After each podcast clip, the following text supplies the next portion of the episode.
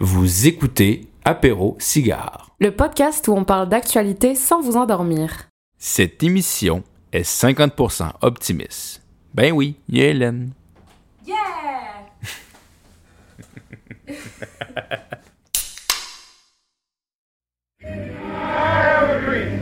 Yes, we can. Fine Man, touchdown on the moon. Western expanding moon to yes, needs a no to win. No. Je vous demande de vous arrêter. C'est de la poudre de perlimpinpin. Au secours!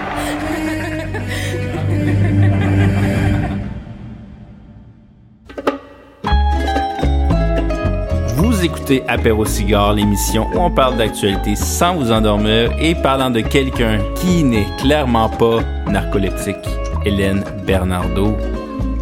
Ben là, Ben, attends, ne t'endors pas, Hélène, là. je viens de te dire que t'es pas narcoleptique. tu me sers des introductions de qualité depuis le début de la saison, puis là, on dirait que ça m'a pris de court. T'avais juste un adjectif. Ben, c'est trop simple. C'est trop simple, c'est ça mon problème. Mais je suis effectivement pas narcolé- Non. narcoleptique. Je m'appelle Hélène, j'adore dormir, mais je, je- je vais vous tenir éveillé pour les prochaines 50 minutes. Ben, on espère parce que on est juste deux cette semaine. Je vous l'annonce, regarde. Ouais, c'est un petit date, là. Tu penses? On est avec notre petite Hochelag, on est chez notre euh, fabuleux ingénieur son, Eric, bien sûr. Bien sûr. On est bien, on est confortable. C'est un retour aux sources, en fait, pour, euh, pour Apéro, parce qu'on a. c'est un peu le- les OGs, là, la base, les, les- les originaux qui, qui se reparlent entre eux. euh, Un épisode de salon, hein, comme on les aime. Et on a quand même beaucoup de sujets d'actualité cette semaine. Oui. Pas toujours des sujets qui sont euh, positifs ou euh, très très faciles à discuter, parce que quand même, on- il y a quelques conflits, on pourrait dire, sur la planète en ce moment. Ça fait beaucoup les, gens, les manchettes, mais. Euh, pas marqué. hein. Moi non plus. Pas non plus. facile en ce moment. C'est pas facile. Mais On va essayer doit en d'en tirer du positif. Oui. Parlant de positif, avant qu'on commence sur notre étoile, cette bière-là, ah, je t'ai- là, je t'ai eu quand même. Oh, ça place euh, un produit. Cette bière-là est très positive, je trouve. Euh, la bière de Schlag, Ben oui. c'est notre hood. Évidemment, parce qu'on est tous les deux au Chelagois désormais. Au vrai. au Chelagois, au Chelagien. Schlagien. Au, Ch- au, Ch- au Chelaslay. Je suis pas certain qu'à Schlaga, tu peux réussir à prononcer ton nom de quartier anyway. là. Il faudrait vérifier le gentilé. Euh, moi, j'ai la IPA West Coast, euh, que j'aime bien, très très bon d'ailleurs. Et toi, tu as la... La NEIPA, New England IPA. Toi, tu c'est... C'est pas. Bah c'est écoute, c'est très léger, c'est très agréable. Oui. Je, mais j'aime, j'aime la NEIPA. Fait que cheers. Ben, cheers. Et bonne écoute. Bonne écoute. En parlant toujours de choses positives, Jeff, qu'est-ce qui t'a marqué ces derniers temps, euh, qui t'a caressé dans le bon sens du poil Je sais que l'actualité est pas super drôle en ce moment, mais on essaye de trouver des, des belles choses dans le quotidien de la vie. Je vais être bien honnête avec toi, Hélène. J'ai vraiment travaillé fort cette semaine parce que quand je regardais un peu tout ce qui se disait sur les médias, euh, c'était passablement négatif. Ce qui est le fun maintenant avec la loi C-18 là, C'est qui... C'est. Sur Facebook, tout allait bien. Kevin a éliminé à Occupation Double. C'est génial. La vie est vraiment belle. En parlant d'occupation double cette année, c'est un peu slack. Je dis ça, je dis rien. J'écoute pas euh, Occupation Double. Il je- faut écouter Occupation double, c'est une étude anthropologique euh, hebdomadaire. Moi, j'adore. Je sais à quel point tu prends Euh, des notes euh, pour tu vois les dynamiques entre belles personnes blanches, aisées, hétérosexuelles, euh, qui sont là en train de passer des vacances en Espagne, comme s'il fallait pas faire attention à son empreinte de carbone. Moi, je Passionnant. j'adore. passionnant. Euh, mais quand même, il y, a, il y a cette semaine, en fait, la, la Chambre de commerce euh, Montréal métropolitain et d'autres acteurs au niveau municipaux qui ont mentionné l'importance finalement de, de créer un des- villes plus vertes. Puis je pense qu'on j'aime beaucoup la dynamique maintenant au niveau municipal avec toutes les mairies euh, du Québec, donc euh, que ce soit Bruno Marchand à Québec, euh, Valérie Plante à Montréal, et etc. Euh, je trouve qu'il y a un beau dynamisme, une vision euh, qui est très, très euh, tournée vers l'avant. Donc, honnêtement, je trouve ça le fun. C'est rafraîchissant de voir euh, des gens qui, euh, justement, veulent changer les choses, veulent amener des villes plus dynamiques, plus vertes, plus actives. Euh, donc ça, ça c'est une étoile en général que j'ai réussi à trouver pour le Québec. Puis, oui, Écoute, euh, je vais prendre la balle au bon, puis euh, je vais inciter les personnes, notamment les personnes qui vivent à Montréal et qui nous écoutent, à voter pour le budget participatif de la ville. C'est-à-dire que, ouais, Là, là, là c'est de la démocratie participative. Là. exactement. Tu veux que les gens contribuent et soient impliqués dans le processus? On le voit pas trop passer sur les réseaux sociaux parce que visiblement ça bloque aussi les publications institutionnelles. En tout cas, si vous, si vous tapez budget participatif Montréal 2023, vous devriez arriver sur le site web de la ville. Puis on a la possibilité de voter pour différents projets qui ont été présélectionnés pour en fait euh, euh, euh, ben, mettre en place des projets de ville justement plus vertes, plus dynamiques, plus actives dans l'espace public, fait que ça nous concerne toutes et tous. C'est des projets qui peuvent toucher au sport, au déplacement, aux enfants. Fait que ça inclut plein de, plein de publics, puis plein d'espaces. Et on peut vraiment voter de manière tout à fait accessible sur les différents projets. Fait que j'inviterai le monde à le faire. Parce que ben, l'espace public, ça nous appartient. Euh, c'est un peu un- le genre de, hum, de schéma que faisait aussi le, le Québec solidaire, non, avec son budget discrétionnaire. C'est-à-dire que faire, faire voter les gens euh, sur ce qu'ils aimeraient avoir. C'est intéressant, mais est-ce que ça mène pas une certaine forme de favoritisme? Ben, encore une fois, tu sais, on pourrait parler de plein de choses à ce niveau-là. Les enfants peuvent pas voter parce que Ben ils sont pas nécessairement au courant. Quoique, on nous demande si on a 12 de ans et plus. Fait que, ouais. Puis les, les personnes aînées qui sont peut-être en fracture numérique sont peut-être pas capables de comprendre comment fonctionne un, vote un vote en ligne. Fait que c'est de l'agisme. Euh, puis, euh, il faut être capable de comprendre c'est quoi un budget participatif, c'est quoi les projets qui sont proposés. Fait que ça peut toujours être amélioré, mais je me dis que donner l'opportunité aux gens de s'exprimer, parce qu'on a des espaces pour donner notre avis, euh, c'est quand même très important, surtout quand ça concerne l'ensemble de la société.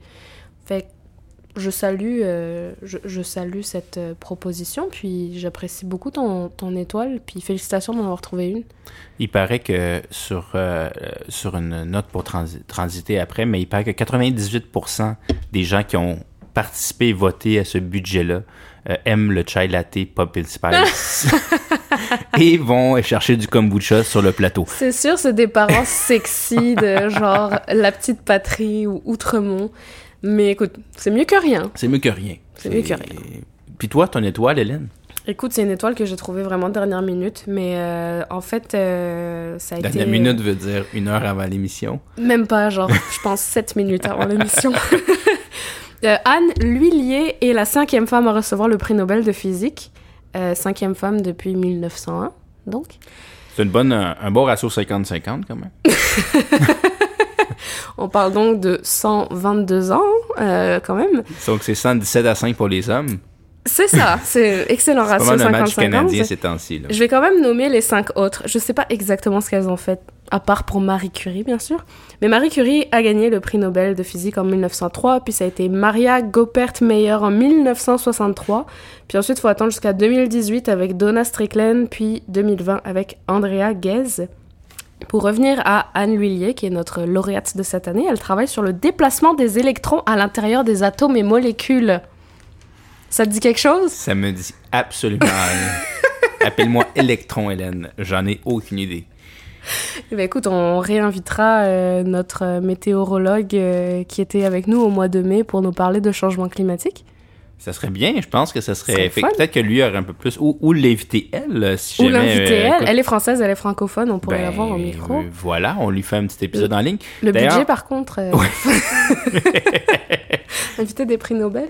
Ben écoute, on est, on est-tu là? On n'est pas rendu là. hein? On Bah est- écoutez, faudrait qu'on ouvre notre, plate- notre plateforme pour avoir du cash parce que là, ça va mal. Ça va mal. D'ailleurs, je- sur cette parenthèse-là, tu disais que la première femme, donc Marie Curie, en 1903, à quel point elle était au-dessus de tout pour avoir gagné le prix Nobel En tant que 1903. femme en 1903. Fallait-tu que tu sois bonne? Ben, Fallait que tu sois comme... oui. Genre, vous les hommes, allez donc tous vous faire foutre. J'ai gagné le prix Nobel, je peux même pas voter au Québec. Comment? Bravo. Bravo, Marie. Bravo, Marie, si elle nous écoute. Certainement. Euh, Qu'en est-il de ta brique? Ça, c'est plutôt facile à trouver. J'en aurais beaucoup. Euh, c'est c'est une brique euh, qui, qui est un peu directe et indirecte, mais je dirais la relation en ce moment Inde-Canada, parce que Oh oui. depuis, bon, tout le scandale là, au niveau de l'assassinat d'un leader sikh Puis pour les gens qui nous écoutent, le SIC, non, c'est pas le mot anglais SICK. C'est vraiment là, euh, un groupe, on pourrait dire ethnique. Est-ce qu'on pourrait. Et religieux, et religieux euh, du nord de l'Inde. Euh, la relation Inde-Canada se détériore assez rapidement. Et, euh, et c'est dommage parce que euh, c'est un pays qui progresse énormément, où il y a plusieurs euh, enjeux politiques et diplomatiques, climatiques qui pourraient là, euh, être réglés puis qui nous permettraient, le Canada, de se positionner euh, sur la scène internationale. Et là, en ce moment, on est dans un énorme froid. Après, est-ce que effectivement l'Inde a commandité un acte de d'homicide au Canada? Ça, j'ai pas la réponse. Et ça serait quand même assez fou d'y penser parce que euh, la, bon, la Chine, on avait des échos comme quoi elle le faisait à l'étranger. On se dit, bon, c'est la Chine, c'est un gouvernement autoritaire. Là, on a une démocratie. Ça va, ça va pas full bien en Inde, hein, ceci dit. Non, bon, ok, tu vas dire on a un leader petit euh, nationaliste ouais. hindou. Et d'ailleurs, c'est intéressant parce que... euh, Hey, maudit! Oh! Ça fait cinq minutes que je la Maudit. prépare dans ma tête. C'est le nom du premier ministre indien. Oui. Narendra Modi, oui, oui. Euh, mais euh, c'est d'ailleurs ce que disait la semaine passée euh, notre ami euh, euh, Yann Roche qui disait euh, on, on parle de la Chine avec les Ouïghours, mais on oublie complètement l'Inde avec les Rohingyas. Ah oui, oui, c'est vrai. oui, oui. Mais euh, en ce moment, c'est, dommage parce que je vois les relations Canada-Inde se détériorer et c'est vraiment euh, pas de bon augure, en fait, pour, euh, pour notre diplomatie et notre, euh, nos relations extérieures. Qu'est-ce qui se prépare selon toi? Parce que des événements comme ça, on en fait rarement les suivis. C'est difficile à prédire parce que clairement, puis on va en parler tantôt à travers tous nos sujets, mais je pense qu'on est en, ass- on, on- on est en train de, de voir apparaître un nouvel ordre mondial complètement différent de ce qu'on a vécu, je dirais, jusqu'à 2008. Euh, et qu'est-ce qui va se passer par la suite, j'en ai aucune idée. Euh, on voit avec l'Arabie Saoudite, par exemple, qu'il y a eu le scandale de Jamal Khashoggi. J'espère que je le prononce bien. Et là, on voit les relations diplomatiques se ressouder avec l'Arabie Saoudite. Bon, vous allez dire, ils nous vendent du pétrole. Oui, oui. Ce qui n'est pas le cas de l'Inde, mais euh, ce sera de voir aussi le leadership indien. Est-ce qu'effectivement, on va avoir encore un leader nationaliste, euh, comme c'est le cas de, de Modi en ce moment, ou on va avoir un, un revirement de situation? Mais c'est dommage parce que c'est quand même un pays de 1,4 milliard avec tellement de choses oui, qui se passent. l'Inde a dépassé euh, la Chine cette année, si je ne m'abuse, en C'est termes énorme. de, milli- milliards d'habitants. Puis là, on verra plus Justin Trudeau arriver là-bas avec son costume d'Halloween. Aïe, aïe, aïe! En plus, c'est bientôt l'Halloween! Ben oui, tu veux qu'il fasse quoi? Il peut faire de blackface. Il n'y a plus le choix, là. Ouf! Euh, moi, ma brique, elle fait complètement écho à ton étoile, en fait. Euh, Ah je me rends compte, fait qu'on est en train de boucler la boucle. Euh, en fait, ma brique, c'est c'est ce graphique qui a été publié par la presse qui reprend, en fait, une recherche de la chaire de mobilité de Polytechnique qui a été publiée en 2021, qui s'appelle Répartition de l'espace public pour le transport à Montréal. Donc là, je vais vous citer des pourcentages. À Montréal, 73,8% de l'espace public est réservé aux voitures. 18,8% est réservé aux piétons, ça fait du sens. 1,3% est réservé aux vélos. Puis le 1% restant, c'est les transports collectifs. Bon, les transports collectifs, c'est le métro, mais c'est aussi le bus. Qu'on pourrait se dire que c'est partagé avec les autos. Euh, ceci étant dit, 1,3% pour le vélo, alors que ce qu'on entend à la journée longue, c'est maudits cyclistes, puis que, tu sais, on essaie de les assassiner en pleine rue. Eric pourra en, en témoigner. Il est dangereux, Rick. Il est, il est Il dangereux. va vite. Euh, faut noter aussi la répartition de ces pistes cyclables qui sont principalement à Rosemont et sur le plateau, donc sur, dans des quartiers qui sont privilégiés au niveau des services, puis de l'accès au commerce, puis bah, des populations qui, qui, y vivent. Euh, donc les quartiers riches ont accès aux pistes cyclables, mais il n'y a rien dans les quartiers défavorisés. Je pense que toi comme moi, on peut témoigner du manque de pistes cyclables dans euh, le centre-sud et le sud-est de l'île de Montréal, puisqu'on habite Schlager. Euh, pas non plus de station Bixi en comparaison avec le plateau et Rosemont. Fait que ce graphique, il m'a quand même fait rire parce que ben, ça, c'est pour les gens qui nous écoutent à Québec. Les pistes cyclables, c'est cool. Puis le transport collectif, c'est cool. Fait que, ben, Allez-y. Je nous sens tellement les, des go gauche en ce moment, puis t'as comme la, la personne qui nous écoute dans son Ford F-150 qui est comme... Ah, Non! Comment ça se fait 1%? Ça devrait être 0.5. Mais t'as raison, puis euh, c'est drôle parce que sur les groupes de d'Hochelaga, puis même sur d'autres groupes que je lisais, euh, les gens disaient « Hey, là, ça a plus de bon sens, il y a bien trop des pistes cyclables partout. Mhm. Puis là, tu viens de dire 1,3% de l'espace Euh, public? 1,3% pour les vélos, puis les voitures, c'est 73,8. Hein, fait que c'est c'est un trois quarts quasiment solide, hein? là. Euh, ceci étant dit, bravo à Québec qui a mis une, euh, en place une piste cyclable sur le chemin sans foi. Wow, bravo. Le 21e siècle. Bravo, Québec. Bravo. bravo. Il faut pas être médisant au Québec. euh, good job. Bravo, Québec. Une piste cyclable dans toute la ville. C'est génial. Vous êtes bon. Vous êtes bon. Lâchez pas. Fait que euh, toi qui es propriétaire euh, d'une Subaru, euh, qu'est-ce que tu penses de ça? Mais qui est un avide, euh, avide euh, fan du, du, du Bixi. Ben, c'est ça, en fait. Moi, je suis un peu euh, un utilisateur, puis j'aime pas qu'on, justement, mette les gens dans les cases comme « Ah, t'es cycliste » ou « Ah, t'es automobiliste » parce que, justement, tu sais, comme, je je suis les deux. Tu sais, je veux dire, des Oh fois, my je prends ma voiture, des fois, je prends le vélo. Un, un citoyen du monde. Je suis tellement, Hélène, je suis tellement ouvert. Je suis tellement ouvert, Hélène.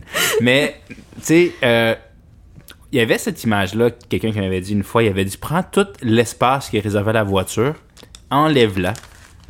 Imagine le, Le Canada trou que ça n'existe fait. plus. Non, c'est ça. On fait quoi?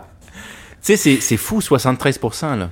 Prend- Pronostic euh, pour quand le train grande vitesse euh, Toronto-Québec? Ouh, Hélène, là, tu, te- là, tu vas vraiment me mettre les, les deux mains dans le tordeur. Euh, je te dirais que certainement pas avant 2030. Certainement pas. Euh, Puis là, est-ce que ça va être un train à grande fréquence ou un train à grande vitesse? Grande vitesse, ce serait pas mal. Grande fréquence, ce serait encore mieux. Après, je sais pas si... y a Grande fréquence, c'est moins vite. Ah, je pensais que c'était la 200 fréquence qu'il y en avait plus. Non, le TGF, c'est juste qu'en fait, pour avoir un train à grande vitesse, il faut qu'il y ait vraiment une voie surélevée. Ça prend énormément d'investissement. en fait, déjà, s'il pouvait juste exister, ce train... Quel train? c'est quoi un train? De quoi tu parles? Parce qu'on le rappelle, le Canada est un pays qui a été euh, inventé, si je puis dire, pour mettre en place un train. oui. On en a mis un, c'est ça. Ben, il y en a juste un qui Ah ouais. traverse d'est en ouest, Oui. puis qui prend quatre jours. On l'a-tu Puis- mis ou l'a pas mis, là? Il, il est là. Il est là. Il est relax. Il est là. Il prend son- il est pas vite. quatre salaires, mais Oui. c'est correct. il, est pas, il, est pas, il, est- il cher, il est pas vite, mais il est là. Il y a clairement trois personnes dans le fin fond de Sainte-Foy qui le prennent le mardi matin pour aller faire un, un meeting à Montréal. Toi, tu penses que ça va se produire? J'aimerais beaucoup ça. Je doute que l'Ontario et le Québec soient capables de se mettre d'accord. Je doute que l'opinion publique euh, accepte la proposition. Je doute qu'on soit capable de sortir l'argent dans des délais raisonnables, mais j'y crois. Il y avait cette statistique-là qui disait qu'entre Québec et, je me rappelle plus si c'était London, Ontario ou Hamilton, bref, dans la zone, je dirais, là, la plus densément peuplée du Québec et de l'Ontario, il y a plus de 50% de la population du Canada. Oui, écoute, la Donc- pertinence de ce train-là. On aurait deux trains, Hélène. Quand même. Tu t'es rendu compte? On en aurait deux, dont un vite. Ce serait, ce serait fou. On a- Un vite mais vide. Oui. ben, un vite puis un vide. Yeah. Puis, mais tu sais, combien ça va coûter un billet de train Toronto-Québec, là? Ce sera pas pour le commun des mortels. Non, mais en même temps, si ça coûte aussi- moins cher ou aussi cher qu'un avion, déjà le fait Ah, que oui. tu dis, ben garde, je peux prendre le train. Moi, moi je, je prendrais certainement le train Montréal-Toronto si ça prend, par exemple, justement, trois heures et demie. Tu sais, le, le temps d'aller Moi, à je l'ai pris, hein, l'aéroport c'est ou- très agréable. C'est agréable. Ça, ça coûte un peu cher. C'est long, c'est pas pour tout le monde. C'est long, mais c'est nice. mais c'est nice. Écoute, est-ce qu'il serait pas temps de, de, de, de, de parler de, bah, de, de génocide et de colonialisme et... Ouh, ben, les petits sujets légers là, de l'émission, bien sûr. Exactement. Et prenez-vous une petite bière Oui. comme nous. Une Hochelag. Une Hochelag. IPA ou... mm, Ben, N'est- n'est pas. N'est- pas. ouais, pas. mais, mais buvez-la pareil parce que ce qu'on s'apprête, euh, ce dont on s'apprête à discuter, c'est quand même assez lourd. Puis, euh, écoute, moi, je vais commencer par euh, un constat très personnel. Je vois passer sur les réseaux sociaux énormément d'informations à propos du conflit israélo-palestinien, si on peut l'appeler comme ça. Puis, il y avait tout ce sentiment de culpabilité de est-ce que moi, c'est ma place de, partager ces informations-là, d'en parler, de donner mon opinion, euh, de donner des ressources? Oui et non. Je pense que c'est à nous tous et toutes de le faire. Euh, ceci étant dit, euh, c'est difficile d'avoir les bonnes sources. Puis, est-ce que toi, ton impact avec ton petit réseau social à toi, ça va faire la différence dans la vie de, bah, de gens qui, qui, qui ont peur de la mort au quotidien Je suis pas certaine. En tout cas, je suis contente qu'on parle de ça aujourd'hui parce que je pense que personnellement, j'étais due pour en parler. Parler du conflit israélo-palestinien? Oui, Est-ce que s'il y avait eu l'événement de la- de l'attaque du Hamas sur la Israël, tu penses qu'on en parlerait en ce moment? il faut en parler. Il faut en parler parce que c'est une situation qui dure depuis euh, ben, bientôt 100 ans en fait. Ouais. Euh, un peu plus 70 ans. Euh, il faut parler aussi du problème de sémantique. Donc je sors des mots un peu scientifiques. On vient de perdre la moitié de.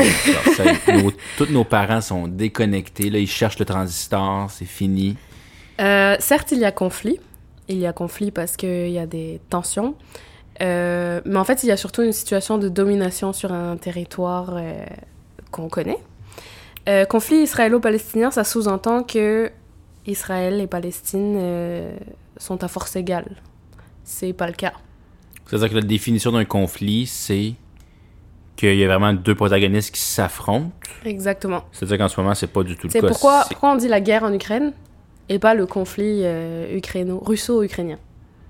C'est vrai qu'on dit la guerre en Ukraine. Parce qu'il y a une attaque sur un pays qui s'appelle l'Ukraine. C'est vrai. Euh, là, ce qui se passe en ce moment, c'est qu'il y a une attaque sur un pays qui s'appelle la Palestine, euh, qui historiquement, bon, ça a toujours été un peu flou. hein, la Palestine a toujours, existé, bien entendu, mais ça a été, ça, a fait partie de l'Empire ottoman, puis ça a été un protectorat britannique.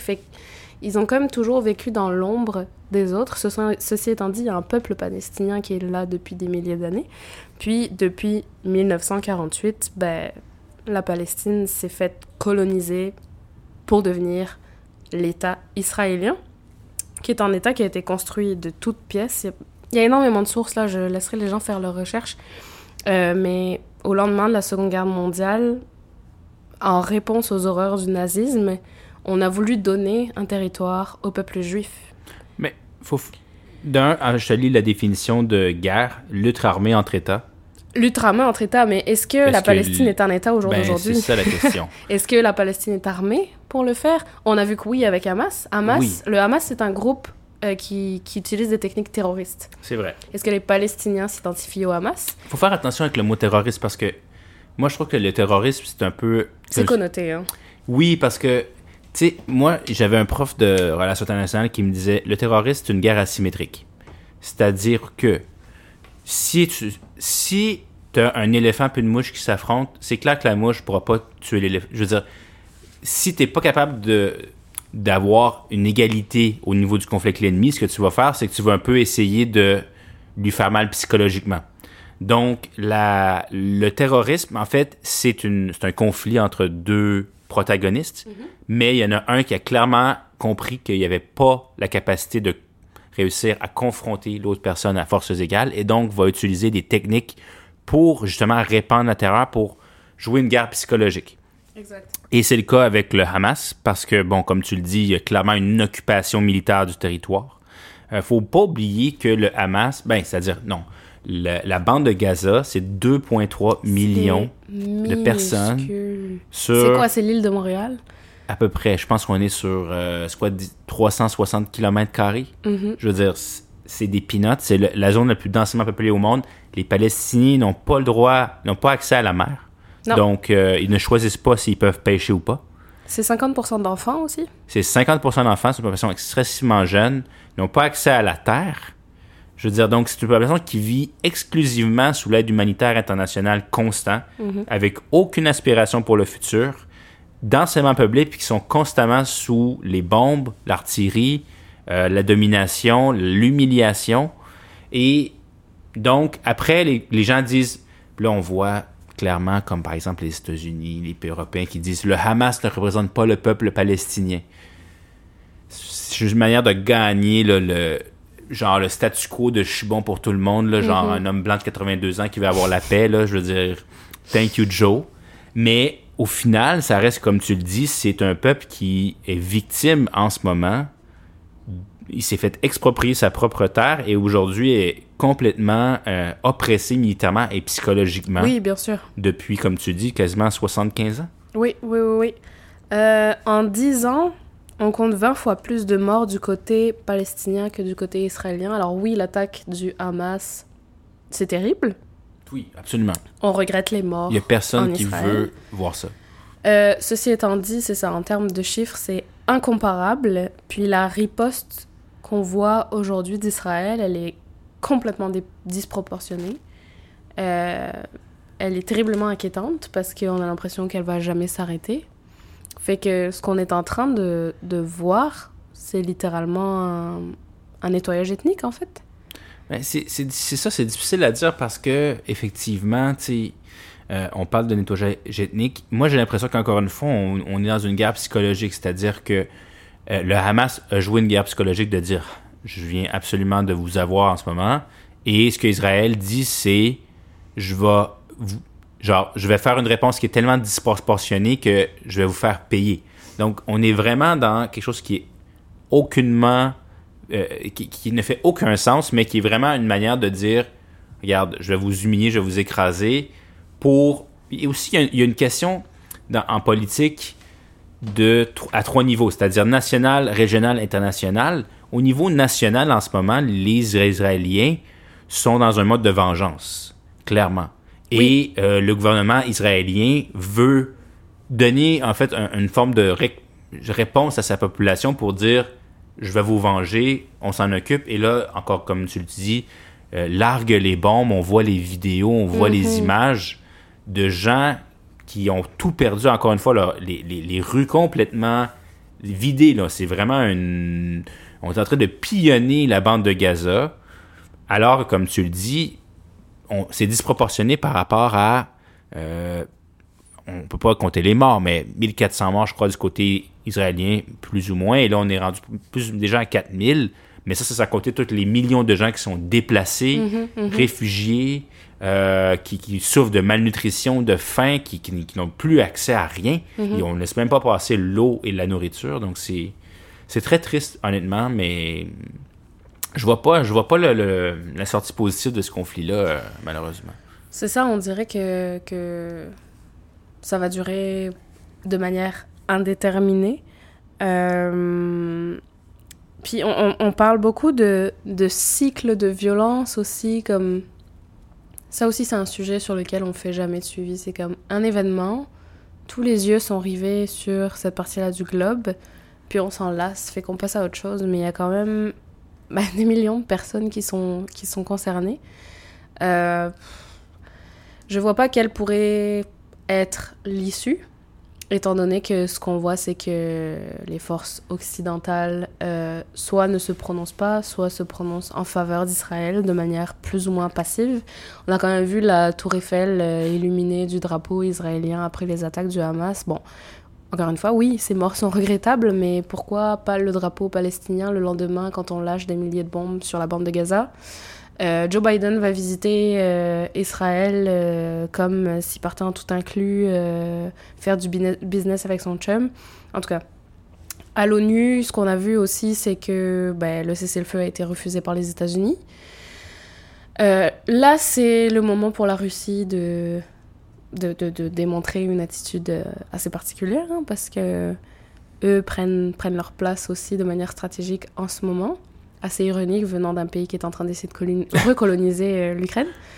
Mais euh, ouais, il y, a- quelque chose de très, de profondément triste en fait à cette situation.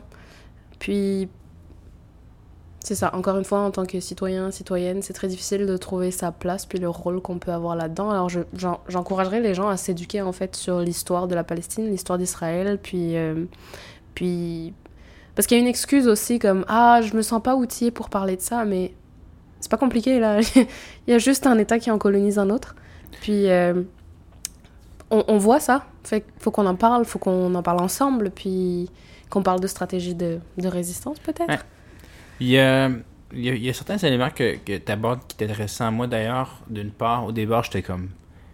Bon, d'ailleurs, pour ceux qui ne savent pas, bon, il y a le plan de partage parce que la Palestine a été sous mandat britannique euh, pendant un certain temps après la Première Guerre mondiale, donc après la chute de l'Empire ottoman, est tombé sur le mandat britannique, puis par la suite, le- les- le- les, hum, la Grande-Bretagne a dit parfait, on va passer ça sous l'ONU. Puis il y a eu le plan de partition de 1947 qui faisait une solution à deux États.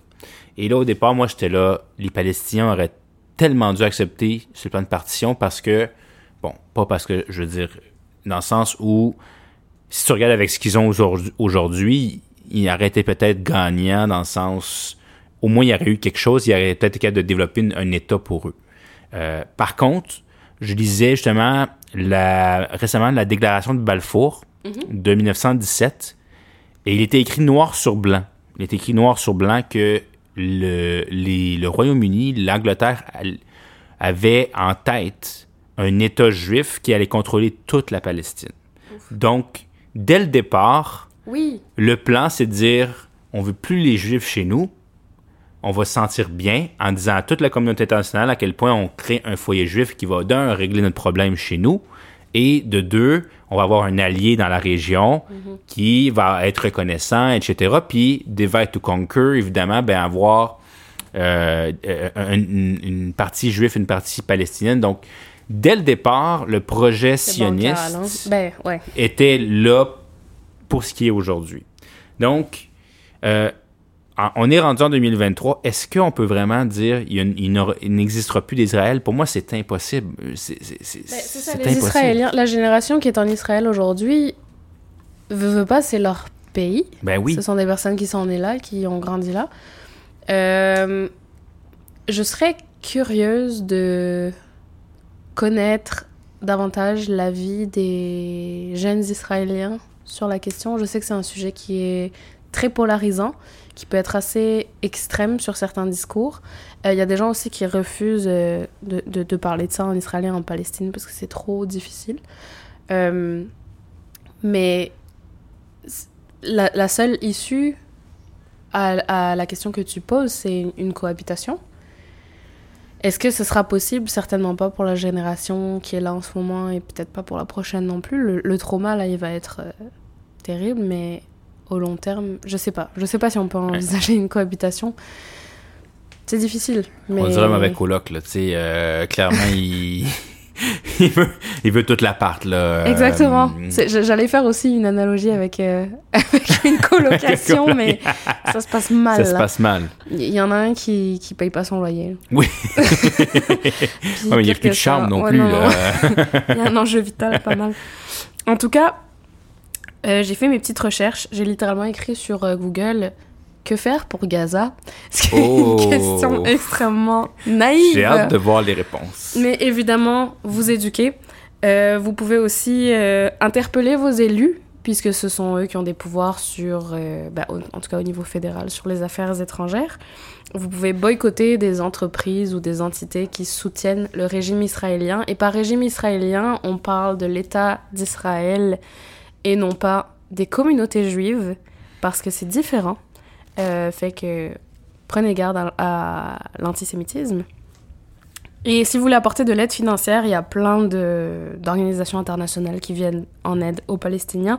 On peut citer Médecins sans frontières, la Croix-Rouge, ou Save the Children, ou UNICEF. En tout cas, euh, essayez de trouver des sources euh, fiables et sûres si vous voulez donner votre argent et si vous voulez vous renseigner aussi.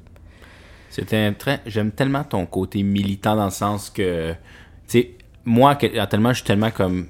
La vie va mal, le monde s'écroule, faut aller dans un bunker, faut s'acheter le plus possible de bière, manger du popcorn avec du cheddar blanc en poudre. Euh, et toi, et toi, t'es là comme faut se mobiliser, faut aller parler avec nos élus. On n'est pas du tout dans la même approche. Donc, j'admire ce côté-là de toi, Ben merci.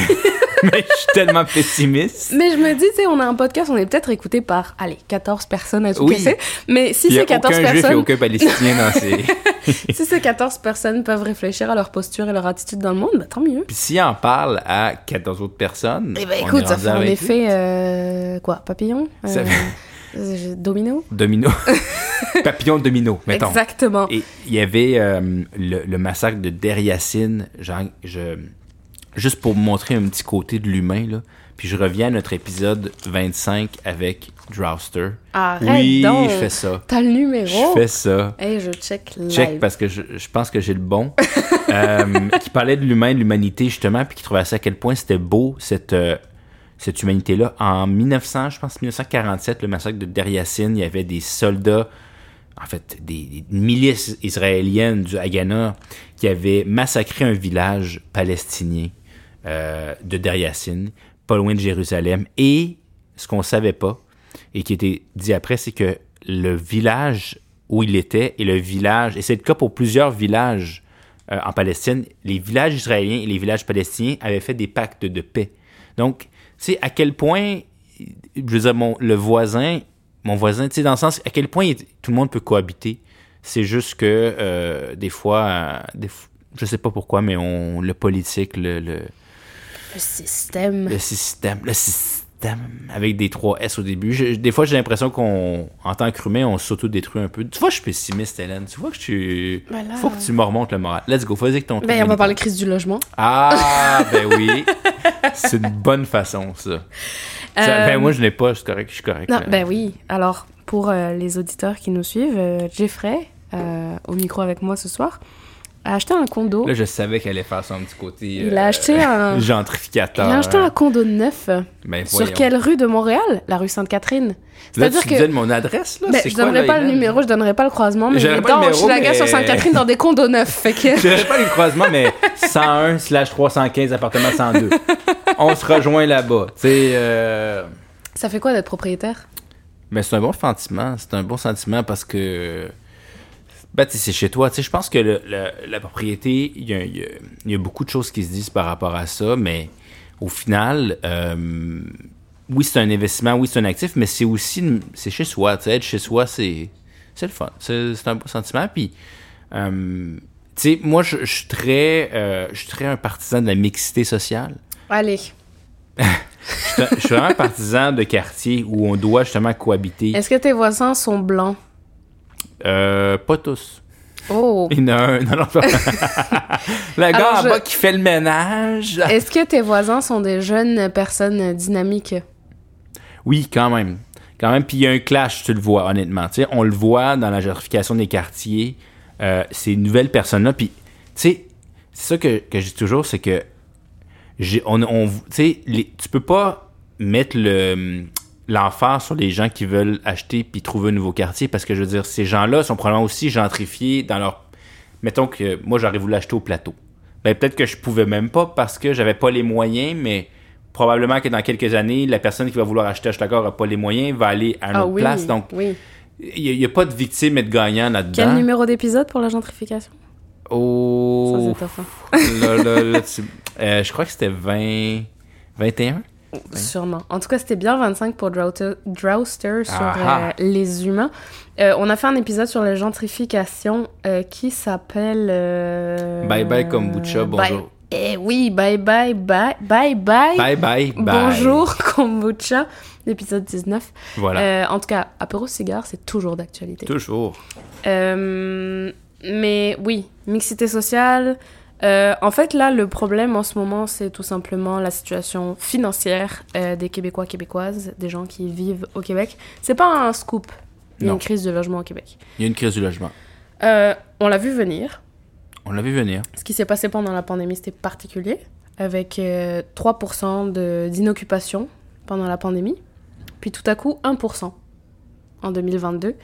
Euh, 1% voire moins dans certaines villes du Québec qui sont des villes historiquement pauvres ou plus petites, comme par exemple Saguenay, Sherbrooke, Trois-Rivières, Drummondville.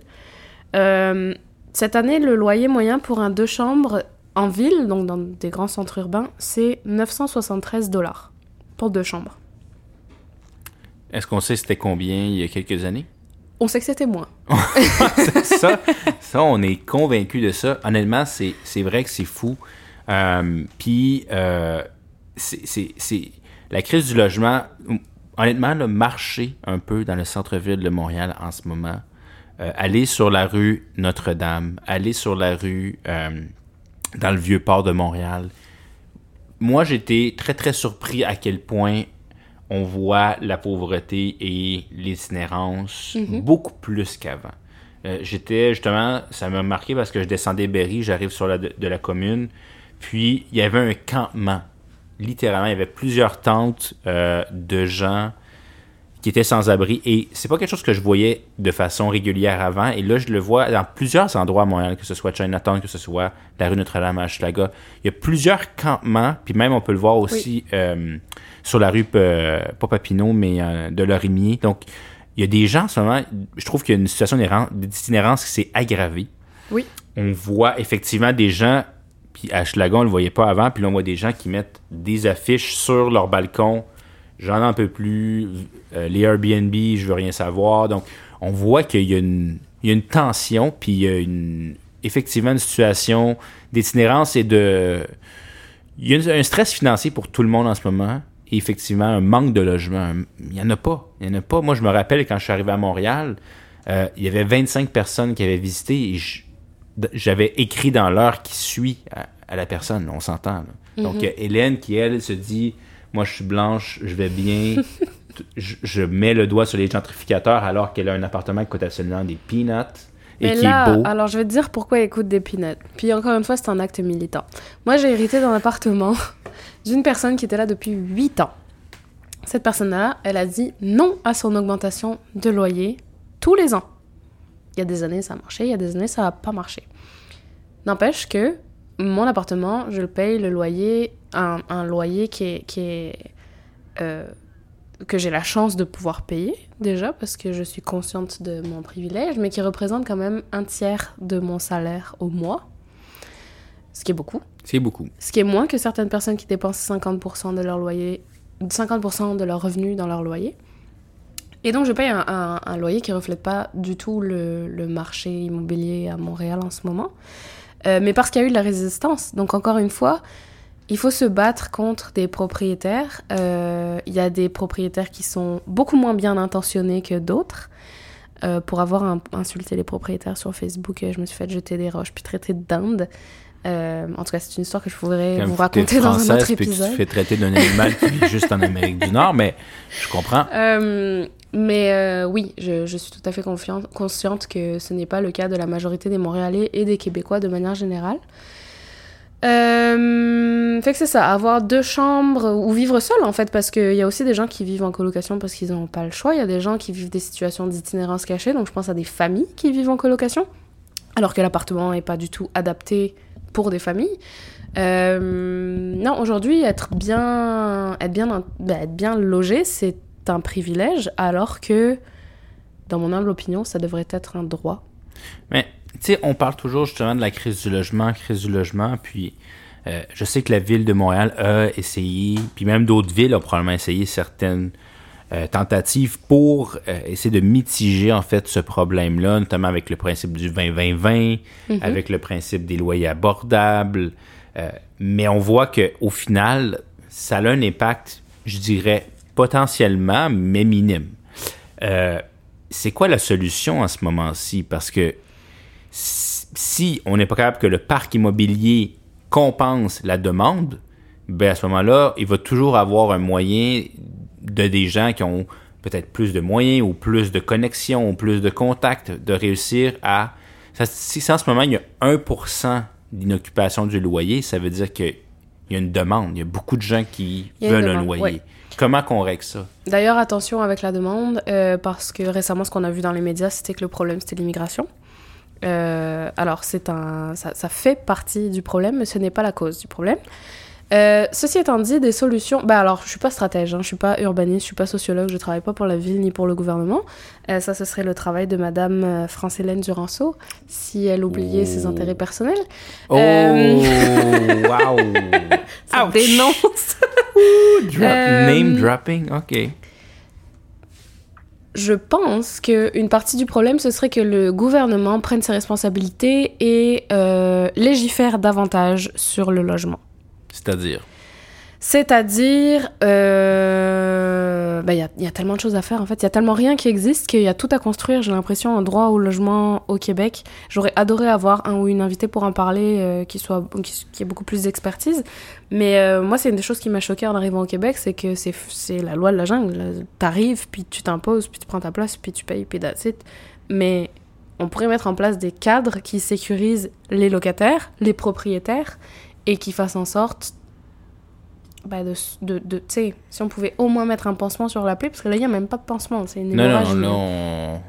Une mal. autre chose, ce serait euh, d'arrêter bah, l'Airbnbisation Airbnbisation des villes. Euh, Barcelone le fait. Est-ce que ça Euh, fonctionne? Il me semble que ça fonctionne. On ne peut pas louer de logement pour moins de 30 jours. Alors, c'est une petite solution parce que louer aux 30 jours, ça reste extrêmement vicieux. Euh, mais je pense que ça sécuriserait extrêmement bah, un, un nombre important de gens en situation précaire. Euh, ça libérerait des logements aussi, parce qu'encore une fois, moins de 1% de logements qui peuvent être occupés. euh, ça veut-tu dire que si moi demain je perds mon appart, je suis dans la rue? Ben, je serais Je, pas je prêt sais à dire que ça, je pourrais mais... dormir dans ta chambre, mais ça, ça, ça- comme ta Oui. deuxième chambre. Mais euh, ce serait de l'itinérance cachée. Ce serait effectivement l'itinérance cachée. Et je veux pas dire que tu serais dans la rue, mais honnêtement, tu aurais beaucoup de difficultés, je pense. Là, je, je pourrais faire à manger pour vous, là. Je, je me Oui, ferai mais discrète, regarde, puis euh, je laverai la salle de bain après ça. Ouais. on, on te laissera pas dans la rue, Hélène. Euh, sinon, tu as toujours le divan d'Éric, mais... euh, de toute façon, on sait à quel point les divans... Bref. Private joke. Les En gens tout cas, comprennent. Les ouais. gens comprennent pas en ce moment. Je vous le dis, c'est une bonne histoire. Euh, c'est pas par rapport à moi, c'est par rapport à. Next, euh, next topic. Euh. Est-ce que tu penses que construire plus peut être une solution? Ben, c'est un débat parce que c'est sûr que au niveau de la pandémie, moi, ce que j'ai entendu, c'est que les gens disaient, à cause du fait que bon, le prix des matériaux a augmenté drastiquement et que on pouvait pas, il y avait des mesures sanitaires assez strictes, euh, le nombre de constructions a beaucoup diminué. Ce qui fait qu'en ce moment, on a un retard encore plus accentué par rapport à qu'est-ce qu'on devrait faire normalement, ce qui fait que bon, il, s'est pas assez construit de logements et donc euh, il y a encore plus une pénurie. Donc, si on construit plus de logements, en théorie, euh, il y aurait plus d'offres disponibles et donc ça compense la balance au niveau de la Est-ce demande. qu'on a les moyens d'acheter? Non. Ben, Donc, c'est ça la qui va question. acheter? Et combien ces personnes-là vont louer? Est-ce qu'elles vont louer à des étudiants internationaux qui ne comprennent pas la réalité du marché au Québec et qui vont peut-être payer beaucoup plus? Est-ce qu'ils vont louer à des investisseurs ou est-ce que c'est des investisseurs étrangers? Ben là, le, fédéral a un peu statué là-dessus, mais on ne sait pas qui va acheter. Donc au final, on ne sait pas ce que ça va être la réalité sur le terrain. C'est ce que je pense aussi. J'ai l'impression que euh, si on se dit, ben parfait, on construit plus de logements, oui, mais si on a une offre plus grande de logements, 2500 le, le loyer le mois pour un 4,5 flambant neuf downtown McGill, jusqu'à quel Mais point... qui veut habiter downtown McGill? Ben, beaucoup de gens, je te Fuyez, dirais. fuyez ce- cette zone. Fuyez, fuyez les anglos. Allez gentrifier Verdun, comme tout Ben le monde. oui, faites... Garde, soyez donc avant-gardistes. Allez à Annecy, allez euh, Allez gentrifier à, un nouveau à- à quartier. Rimouski. Ben, mais ce, ce rime en région, honnêtement, c'est encore plus problématique. Oui, parce que les gens n'ont pas d'argent. Oui, puis il y a vraiment très, très peu de logements disponibles. Dans le deuxième plus grand pays du monde, c'est quand même assez ironique. C'est quand même assez ironique, hein? Il n'y a, pas assez de maisons dans un gros pays comme le Canada. Euh, mais mais j'ai l'impression, et j'ai cherché, j'ai cherché énormément de solutions pendant des, ces derniers mois, années. On a parlé de logement avec justement l'épisode 19. Mhm. On a parlé euh, de crise du logement. On a parlé avec également le député de Chagrin Maisonneuve, des Alexandre élus, Leduc. Puis j'ai l'impression que depuis ce temps-là, j'ai toujours pas trouvé la solution miracle. Correct, c'est pas ta job. Celle-là était bonne. Elle T'es pas payé Elle pour. était pas. C'est ça notre. En tout cas, moi j'encouragerais le monde, euh, notamment les personnes euh, locataires, à faire valoir leurs droits. Il y a un tribunal qui existe, qui est le tribunal administratif du logement. Puis vous pouvez être aidé par des comités dans vos quartiers ou dans vos villes. Donc renseignez-vous sur vos droits. Euh, si vous êtes les- propriétaire, soyez, Oui, soyez si vous des êtes bons propri- propriétaires. Ouais, dialoguez avec vos Ben locataires, oui. essayez de comprendre la réalité. Réparer la lumière du, de l'escalier, c'est, Exactement. c'est dangereux sinon. C'est dangereux. On va parler de la situation politique sur le continent africain. Bon, Euh, mais à culpa, le continent africain est un continent gigantesque où il y a énormément de pays, énormément de situations politiques différentes, mais il y a un petit point commun qui est quand même l'instabilité. Puis là, on va se pencher sur euh, l'Afrique de l'Ouest. Ouais. Euh, récemment, il y a eu plusieurs événements qui vont avoir des impacts, d'ailleurs, je l'annonce, je l'annonce, moi, Hélène, sur le Canada. Euh, si vous écoutez l'émission régulièrement ou si vous me connaissez parce qu'il y a juste personne, qui- euh, 14 personnes qui nous écoutent, vous savez peut-être que je travaille dans le milieu de l'immigration. Sachez que la situation politique en Afrique fait que le nombre de personnes qui demandent l'asile au Canada va augmenter, puis euh, leurs pays d'origine vont se diversifier. Euh, Mais c'est déjà le cas, non? c'est déjà le cas. C'est-à-dire depuis les années C'est déjà le 80, on voit apparaître ce phénomène-là. Bien sûr, ça, ça arrive par vague, euh, puis c'est tout à fait identifiable. Euh, mais je reviens à l'Afrique. Euh, moi, j'ai un peu lu sur le coup d'État au Niger, à ne pas confondre avec le Nigeria. Non. Le Niger est un pays musulman francophone, le Nigeria est un pays anglophone, qui partage des frontières avec le Niger. C'est le septième coup d'État dans l'histoire de ce pays. C'est plus de, il y a plus eu de coups d'État au Niger qu'il y a eu de femmes qui ont gagné le prix Nobel de, de physique. C'est fou quand même. Ou de, de, de, de Coupe Stanley remportée par les Canadiens Non, on en a eu 24 quand même. dans les dix dernières années. Et là, Hélène, honnêtement, là, l'échantillon est beaucoup trop mince. En tout cas, On s'améliore. bonne chance. Euh, le 26 juillet 2023, le président Mohamed Bazoum a été séquestré par les militaires, donc c'est une junte militaire, euh, puis remplacé par le ministre des Affaires étrangères, puis en fait remplacé par Omar Tiani, qui est général de l'armée, qui est à la tête du pays. Ça a créé beaucoup de grabuge, si je puis dire, avec les pays voisins, donc le Tchad. Assassin. Ouais. Le Tchad a, mis son bon, nez là. là-dedans, le Nigeria aussi, Burkina Faso et Mali et Guinée ont quelque chose à dire.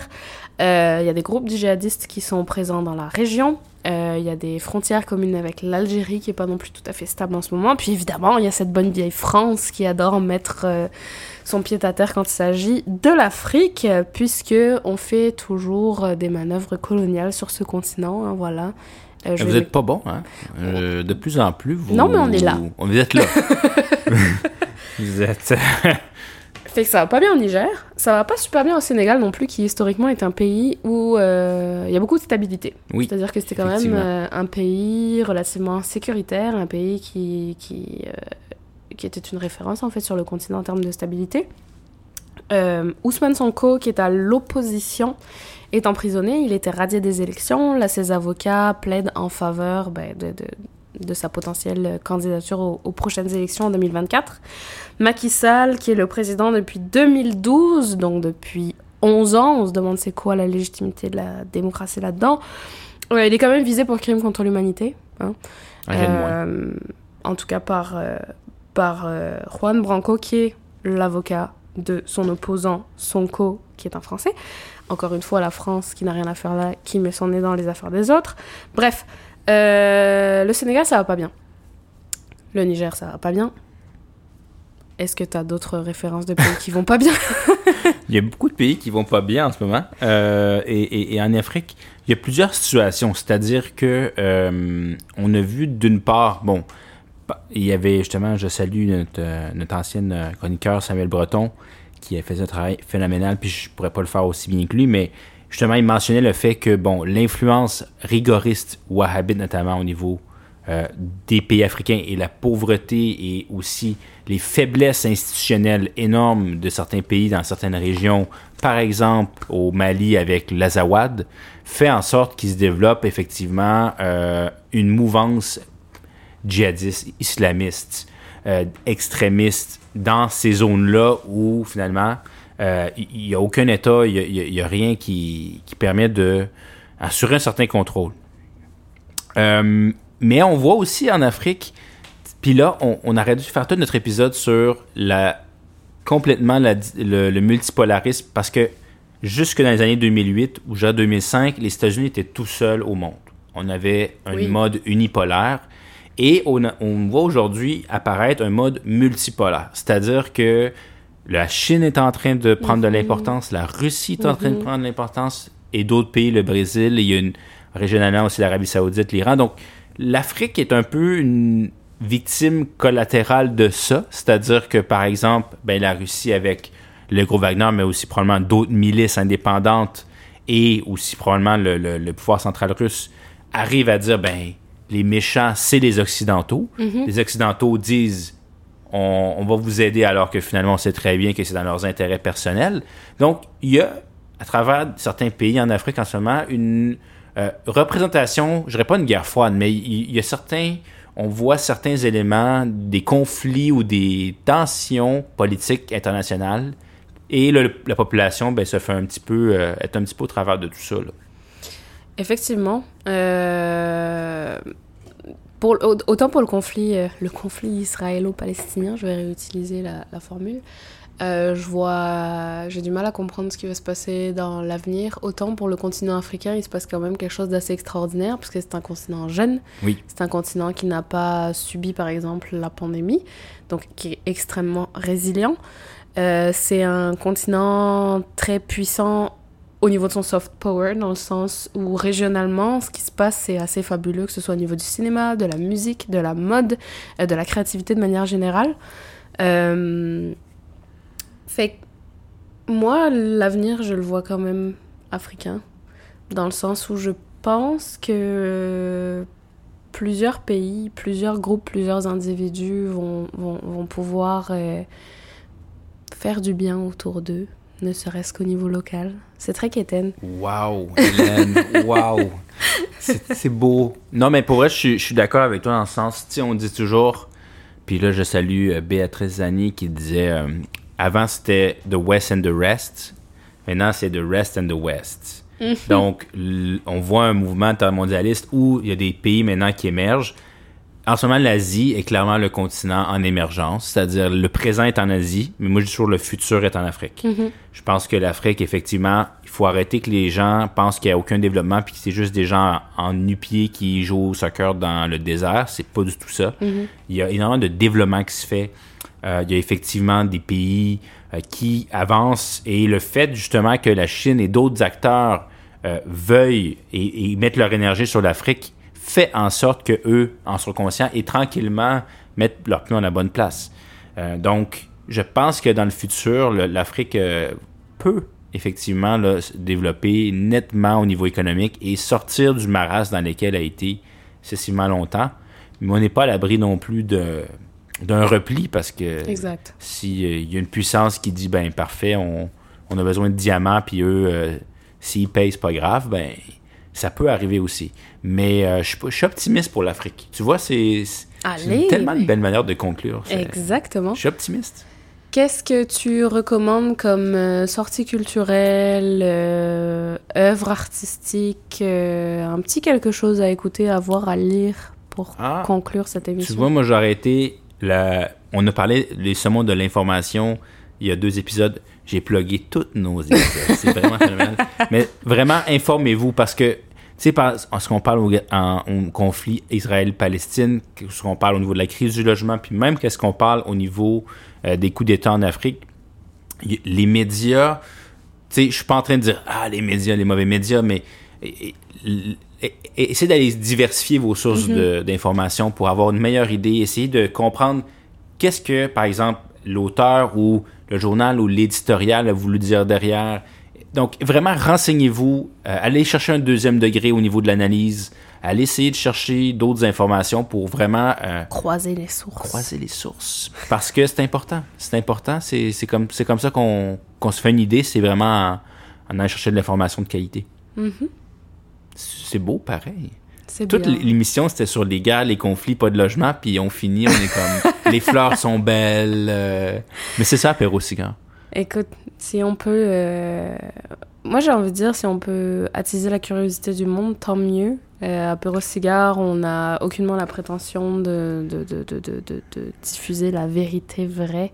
Euh, au contraire, aller, aller chercher d'autres choses, comme tu dis. Aller écouter d'autres choses. Euh, Likez-nous sur euh, Ben tous oui, les réseaux ça, sociaux. faut. Ça, c'est pas... euh, pas arbitraire, là. On se retrouve dans deux semaines. Oui. Pour un épisode euh, assez particulier. J'ai quand même bien hâte. Ça va être nos premières invitées femmes de la saison. On va vrai. parler de violence conjugale puisque ça va être les 12 jours d'action contre les violences faites aux femmes et l'anniversaire de la tuerie de Polytechnique. Rien de lourd, dans le fond. Rien de lourd, écoute, Oh. on continue sur des sujets très agréables. Si vous avez des suggestions, quoi que ce soit, vous pouvez nous écrire par courriel sur les réseaux sociaux. euh, pff, quoi d'autre on, on, on chill pas mal dans Montréal, fait que peut-être on se croisera au coin d'une rue. Mais pas Sainte-Catherine. Non. Mais on se voit dans deux semaines. Merci de nous avoir écoutés. Et puis, euh, Hélène, ben, à bientôt. À bientôt! Cheers.